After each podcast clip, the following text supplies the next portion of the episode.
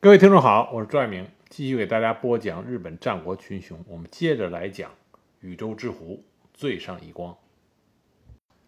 最上一光呢，通过他对大局势的理解，他知道丰臣秀吉就是日本战国的那棵参天大树啊，一定要抱紧。所以呢，在丰臣秀吉命令澳洲朱大明出阵啊小田园去打北条家的小田园城的时候，那么最最上一光呢？立刻就响应了啊，率领自己的部队出阵小田园，正式归属于丰臣的政权之下。丰臣秀吉呢，对于最上义光的这种态度非常的满意。那么在小田园之战之后呢，丰臣秀吉就将所有没有服从他的命令参加小田园之战的啊其他家族的领地都没收了。那么他知道之前最上义光呢，在丰臣秀吉的判定下。失去了庄内的三个郡，因此丰臣秀吉呢又增加了鲜北啊上浦郡给最上义光啊，以补偿他的损失。最上义光呢，他的眼光还是非常独到的啊，他知道除了丰臣秀吉以外，另外一个值得交好的人物就是德川家康，所以呢，最上义光就把他的二儿子送给德川家康。成为德川家康的小姓啊，什么小姓呢？就是随从。这样呢，他就和德川家康拉近了关系。那么，当丰臣秀吉他的养子羽柴秀次到达山形城的时候，最上义光就进行了款待。羽柴秀次这个人呢，非常好色啊，他无论到哪里呢，都寻找美女。那么，在山形城呢，羽柴秀次就看上了最上义光的爱女狙击。最上义光呢，对自己的儿子啊，其实并没有那么喜爱，但是对他的这个女儿啊，那真的是心尖上的宝宝贝儿。但是呢，也为了最上家的前途，同时呢，最上义光也看好羽柴秀次的未来，所以就把自己这个心爱的女儿送给秀次做侍妾。在丰臣秀吉出兵朝鲜的时候，最上义光也跟随着出兵啊，由京都前往名护屋。准备出战啊，那最后呢，他并没有去成。而很快呢，丰臣家出现了内斗，丰臣秀吉隐退，羽柴秀次成为关白。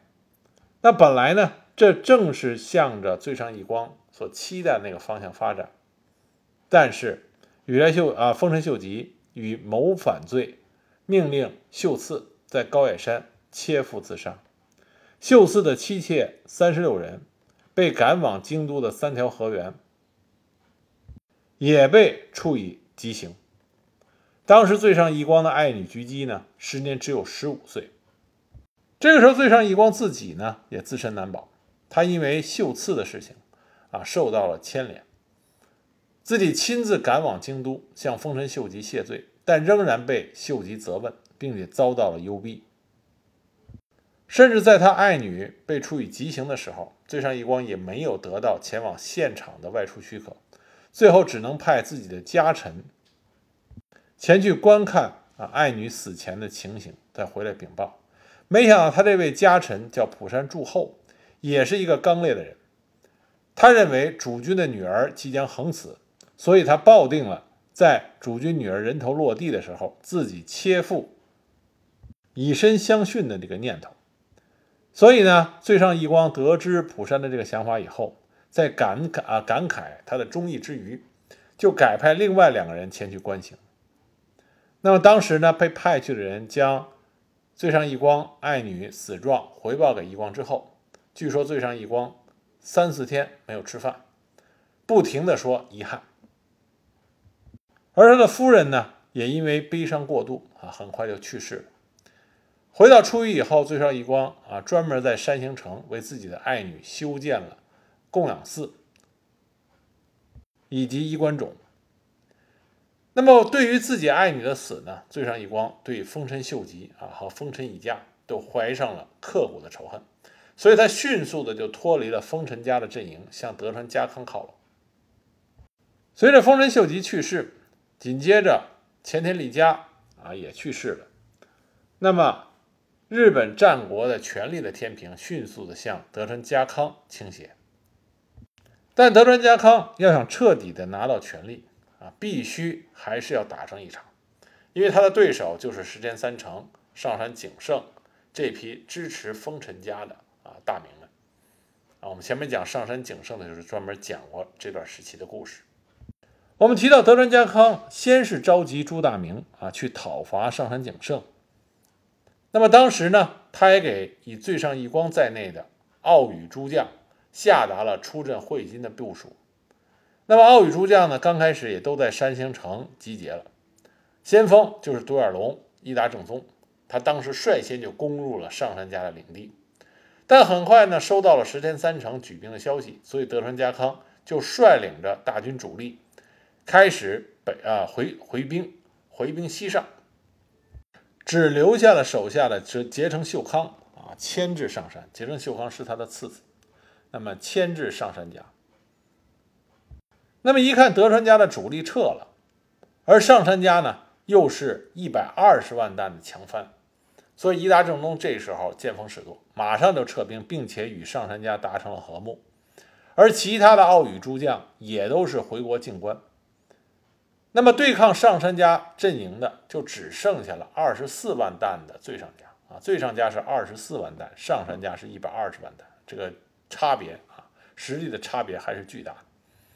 那么最上义光刚开始呢，也没有想过和上杉家啊死磕，所以呢，他一度准备向上杉家低头求和，甚至派出了人质。但是直江兼续这个时候要求最上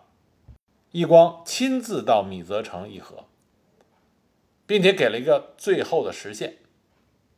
实际上呢，直江兼续想趁这个机会，将将这个最上家的领地给吞并了。那么最上义光也看出了直江兼续的这个企图，所以当时拒不赴约。这样的话呢，最上家和上杉家就必定要展开一场大战。双方呢，先是在电谷城啊展开了一场激战，很快电谷城陷落。但是在这场作战中，双方都是死亡惨重，无论是最上方还是上山方，都战死了一批的将领。最上义光手下呢，还是有一批忠心耿耿，并且上，并且是能征善战的啊这个家臣，所以呢，上山家打的并不是很顺利。在进攻最上家领地上山城的时候啊，上山军的第二路还曾经出现啊先锋遭到守军的奇袭。主将当场战死，这样的惨败。但是兵力上的悬殊啊，一两次局部的胜利并不能改变这个大的局面。直江兼续呢，已经大军所指，包围了最上家居城山形城外边的屏障啊，长谷堂城。当时最上义光呢，已经在万丈深渊的边缘。这个时候，幸亏他的儿子最上义康去伊达正宗那里。要来了援兵啊！当时伊达正宗呢派了援军五千人，那么伊达家的援军就和最上家的啊军队一起组成了联军，在长谷堂这个小城与上杉家的部队展开了一场大战，这就是长谷堂合战。那么最上义光呢就利用地势，在长谷堂城布置了二百人的铁炮队。必而且是高密度的布置，而直江兼续呢犯了一个错误，他没有考察敌情啊，没有掌握敌情，考察地形，就盲目的发布了总攻击令，结果上山军靠近城下的时候，被城内密集的铁炮给打散了。当时最上家守备啊长谷堂城的守军将领呢是植村光安啊，植村光安，这植村光安很厉害。直江兼续呢，想通过挑衅守军，引出他们进行啊城外的决战，结果就被志村给识破了。但是当直江兼续想从长谷堂分兵进攻山形城的时候，这个志村光安呢，却带领着精兵二百人发动奇袭大奇袭啊，并且取得了大胜，打乱了直江兼续的计划。因此呢，就交织着这种反复的小冲突以及奇袭。上山军的主力被钉死在长谷堂城下达半个月之久。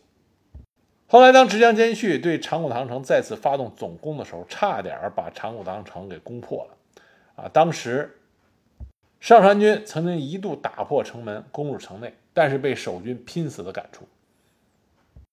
当天晚上，直江兼续就收到了西军在关原的败报，所以马上下令上山军总撤退。那么，最上义光呢，也得到了东军胜利的消息。他当时呢，曾经率领部队与伊达军一起展开了追击，但是直江兼续在撤退过程中发挥了他杰出的军事指挥才能啊，布下了伏兵，并且亲自殿后，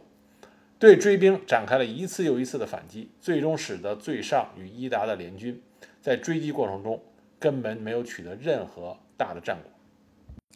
但是正是因为最上义光的出色表现啊，上杉家这个石田三成最大的强援被牢牢地钉在了长谷堂城啊，所以呢，德川家康在取得胜利之后，给予了最上家格外的奖赏。最终呢，在下属领地的数量上，最上家已经排在了日本当时全国的第六名。这个时候的最上义光以及他率领的最上家族，达到了他们最巅峰的时刻。其实最上义光呢，他不仅是一个非常厉害的谋略家啊，非常勇猛的战将，同时呢，他还有着农政家的盛名啊，内政搞得也非常好。最上领地之内的发展一直处于奥羽的前列，并且呢，他给人民带来的恩惠，后来也流传到后世。在庄内地区，最上义光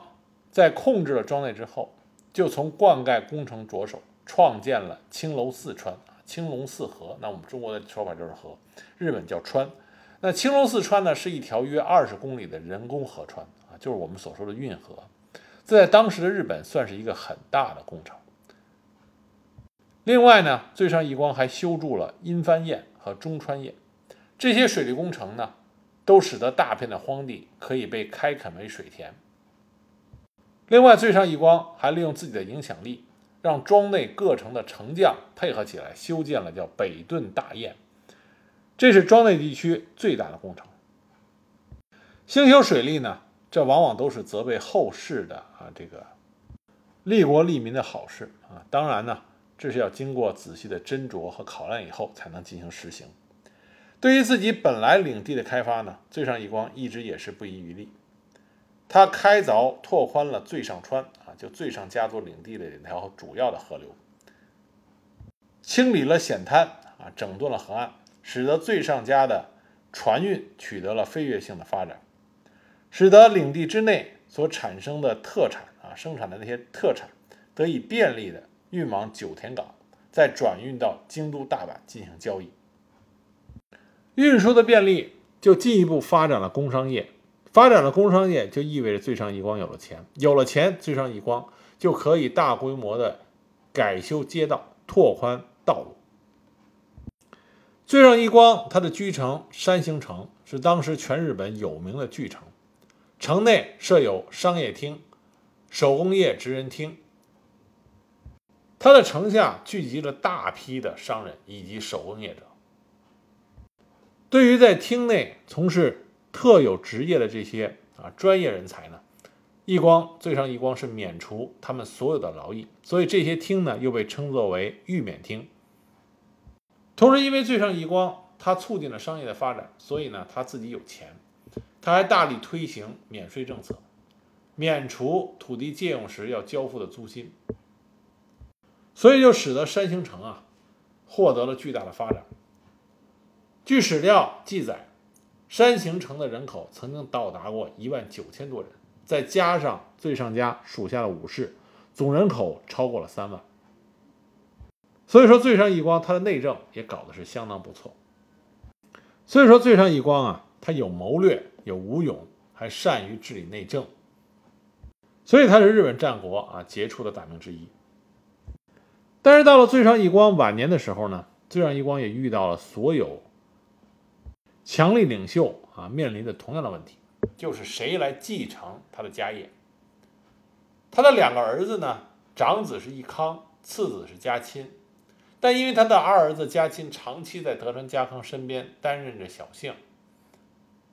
所以呢，兄弟俩之间的关系并不很亲密甚至说并不和睦。那么最上义光呢，因为考虑到要和德川家康搞好关系，这才是最上家能够保全实力的最好办法。所以呢，最上义光就产生了要废除嫡子义康，改立次子家亲的想法。但是他的长子义康呢，历来都立有战功，尤其是长谷堂合战的时候，正是由他带回来义政家的这个援军。所以这个义康呢，自然对此十分不满。那么最上义光就将长子义康给流放到高野山修行，